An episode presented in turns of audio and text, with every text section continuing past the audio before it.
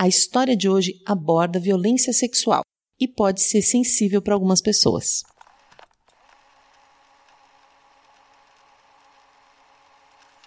Bem-vindos a mais um Baseado em Fatos Surreais.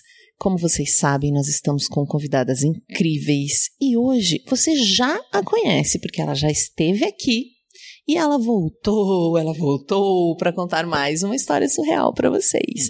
É a Carol Albuquerque. Bem-vinda, Carol. Obrigada, obrigada pelo convite. Carol, conta pro pessoal como que eles conseguem seguir o Histeria, esse projeto incrível que você dirige. A gente tá no basicamente todas as redes. A gente tem um site que é histeria com y.etc.br.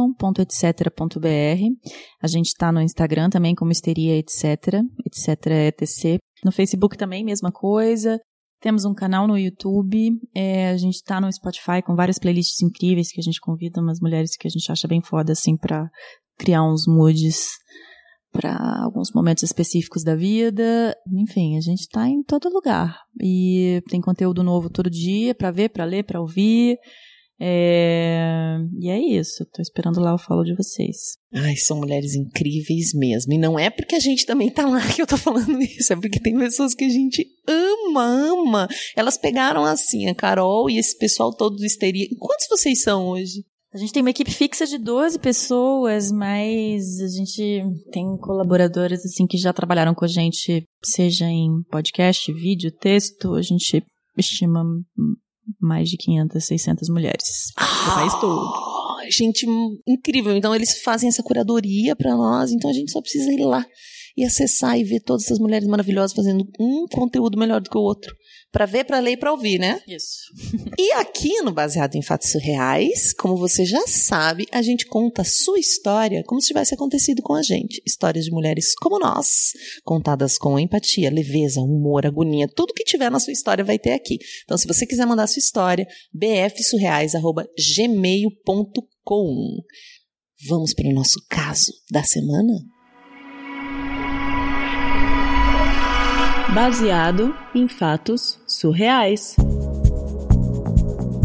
Histórias de mulheres como nós, compartilhadas com empatia, intimidade e leveza. Onde o assunto é a vida e o detalhe, o surreal. Eu sempre fui aquela criança bem ativa, alegre, inocente, e hum, meus pais se separaram quando eu tinha ali uns 5 anos. É difícil localizar essas memórias da infância, né? Mas eu acredito que isso que eu vou contar para vocês aconteceu ali por volta dos sete. É... Eu fui abusada por uma amiga do meu pai.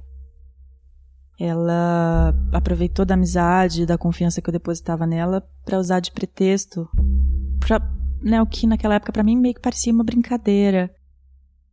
Só muito tempo depois eu fui entender que na realidade eu estava sendo violentada comecei a perceber que tinha alguma coisa errada quando ela me dizia para não contar para ninguém é, e até me ameaçava, sabe, de nunca mais falar comigo. Ah, ela era tipo uma amiga, assim, era uma pessoa que você gostava da sua convivência. Exatamente, era uma pessoa íntima do meu pai, era uma amiga dele. Criança não tem muita noção, né, de certo e errado, não tem muito recurso para entender o que tá acontecendo de fato ali. Enfim, achando a coisa muito estranha, eu chamei minha mãe, contei tudo e ela teve uma explosão, chamou a família toda. Foi quase que uma conferência, uma intervenção, não sei nem dizer. Fiquei ali no meio da sala com a família toda em volta. Com sete anos de idade. Com sete anos e ela me fez repetir a história para todo mundo. Inclusive meu pai, a abusadora, meu tio, meus avós. É, e aí, enfim, eu passei por, né, hoje eu entendo que é um, um clássico na vida de quem sofreu abuso, assim, que foi meu pai não acreditar em mim. Puxa vida. Mas aí no dia seguinte minha mãe foi para a delegacia de mulheres e fez um, um, boletim de ocorrência. Meu pai fez questão de me acompanhar lá pro, pro exame de corpo de delito. Foi horrível. É... Até que a delegada sugeriu que a mamãe retirasse a queixa, já que ia me expor né, a um processo longo e isso aconteceu antes do Estatuto da Criança e do Adolescente. A minha mãe me afastou da família do meu pai por um ano, mais ou menos. Até que a gente voltou a frequentar lá a casa da vovó. E a essa mulher morava lá. a vida de todo mundo meio que seguiu, como se nada tivesse acontecido. Pelo menos era o que eu via acontecer, assim, porque eu me sentia parada no tempo. A vida de todo mundo seguindo, menos a minha. Eu virei uma adolescente fechada, agressiva, medrosa, insegura. Nunca, nunca consegui ter uma vida normal. Como minhas amigas, assim, balada, festa, viagem, nada disso fez parte da minha adolescência. Claro que eu fui, né, num lugar ou outro, mas sempre não me sentindo ali. Ficava muito dentro de casa, com a família. E aí, acho que foi mais ou menos com 20 e poucos anos, eu comecei a procurar terapia e passei por três terapeutas até achar uma que me acompanhou por 12 anos e acho que também chegou o momento da terapia que eu percebi que ela tinha virado minha amiga, né? E a, gente, a terapia em si não avançava. Daí eu parei. Dois anos depois eu encontrei um novo formato de terapia, é, mais baseado no inconsciente. Dei uma mergulhada ali. Foi quando eu acho que eu realmente consegui abrir a caixa de Pandora.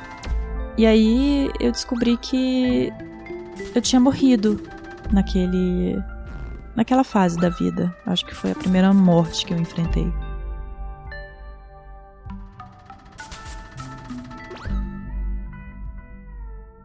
Desde então, é como se eu tivesse só sobrevivendo e não vivendo. Eu como, durmo, trabalho, estudo, sou funcional mas eu não tenho prazer, não sei o que é me divertir, ter uma vida leve. E o fato disso ter acontecido na minha vida nunca me deixou confiar em ninguém, sabe? Imagina, então você nunca teve namorado, assim? Eu nunca consegui acreditar no amor. Eu nunca consegui acreditar que alguém ia me amar. Eu acho que muito porque, assim, as pessoas que deviam ter me protegido naquela época, né, me. me abandonaram. Sim. E eu tive que encarar meus traumas sozinha enquanto todo mundo seguia. E aí eu cheguei a pensar em suicídio, cheguei né, a considerar tirar minha própria vida. Mas eu tive uma conversa muito franca com meu terapeuta que me ajudou a, a voltar para um rumo e seguir. Eu acho que com o tempo também eu consegui ir resgatando, reconstruindo minha identidade Hoje eu faço terapia, né? Eu me alimento na terapia, me nutro na terapia. Mas eu ainda tenho esse processo de me isolar muito do mundo. É, eu acabei virando uma mulher bem solitária, assim. Eu conheci um cara umas duas semanas atrás, bem sensível, compreensivo, amoroso. Por exemplo, a gente uma vez ficou conversando sobre morar em casa, né? E aí eu falei para ele que eu era muito sozinha para morar numa casa. E aí ele me encostou assim e é, me olhou no olho e me falou que eu não era sozinha. E mesmo se a gente, né, não, continuasse junto, eu não era sozinha. Então, tô passando aí por esse processo todo de, de autoconhecimento e tô muito grata por encontrar pessoas como esse cara que me tocaram, assim, me fizeram perceber que talvez eu não esteja mesmo tão sozinha. Eu tive a oportunidade de conversar com meus pais sobre é, essa elaboração toda, esse trabalho todo que eu tenho feito na terapia e percebendo que teve uma coisa que foi muito importante nessas conversas com eles, que foi ver um pouco de dor e, né, e enxergar que na realidade eles também sofreram junto comigo. Isso me fez de alguma forma me sentir amada, cuidada e respeitada e me ajudou a entrar nessa rota de auto-amor, auto-cuidado, auto-aceitação. Então, acho que é isso, né? Eu acho que é nesse momento atual que eu me encontro hoje, buscando me amar.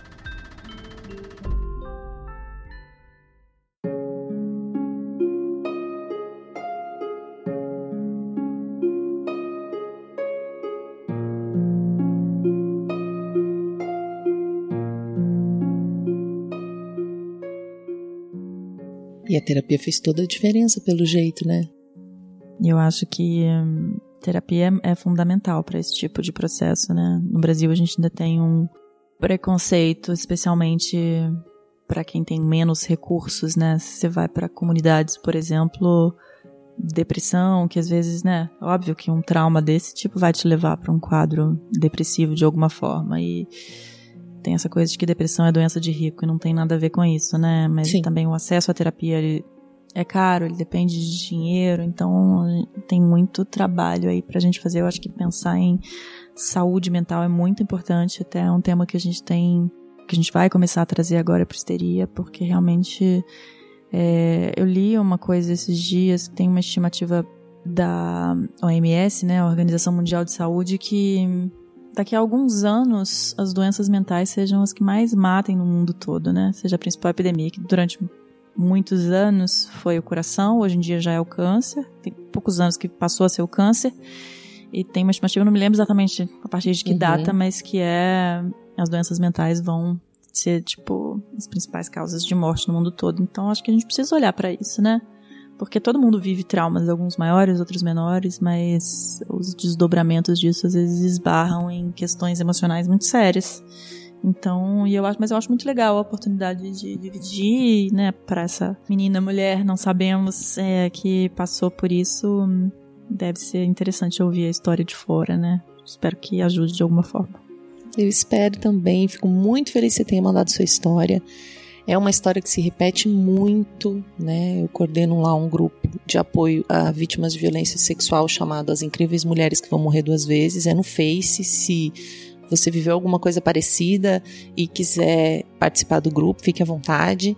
E essencialmente lá são todas sobreviventes, eu também, e também fui abusada na infância e depois na vida adulta novamente, então me identifico muito com o que a, o que a nossa heroína de hoje contou é muito. Eu, na época, não contei para os meus pais, não tive essa atitude, mas eu vejo muitas mulheres no grupo que contaram e que não foram acreditadas, assim, não tiveram, não receberam confiança, muito mesmo da mãe, da mesmo mãe, do pai. Não é só do pai, não. É. As, é, o medo da família de falar sobre isso é muito grande, ninguém sabe o que fazer, vira uma tensão. Ninguém sabe lidar com essa emoção, com essa dor, e né? Nem, e ninguém quer, às vezes. Por isso que tem um grupo, porque o que acontece? Às vezes a pessoa conta, ah, aconteceu isso comigo. E aí é o que ela fala, todo mundo assim, fica chocado, passou três dias, tá vivendo a vida, mas quem foi violentada fica com aquilo muito tempo. Então é. Tem, é uma coisa que tem que ser trabalhada. Você não consegue falar uma vez só.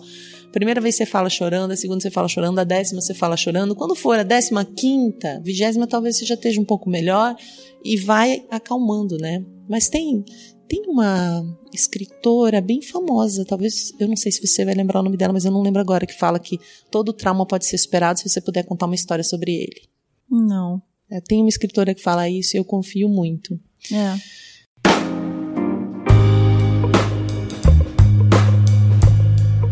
Muito obrigada por participar. Obrigada a vocês pelo convite. Foi muito divertido estar com você, conhecê-la um pouquinho mais. Muito, muito obrigada a você que mandou essa história pra gente.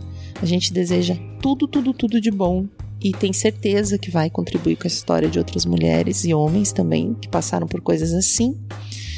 Se você quiser ver sua história contada aqui no Baseado em Fatos Surreais, manda ela o e-mail bfsurreais.gmail.com. Pode mandar em áudio, pode mandar em texto, pode mandar código Morse. Brincadeira, eu não sei ler código Morse, mas eu aprendo. Como você quiser, a gente conta lá, tá bom? Um beijo e até o próximo caso surreal. Acompanhe Mulheres Podcasters. Este podcast foi editado por Débora Veiga Ruiz.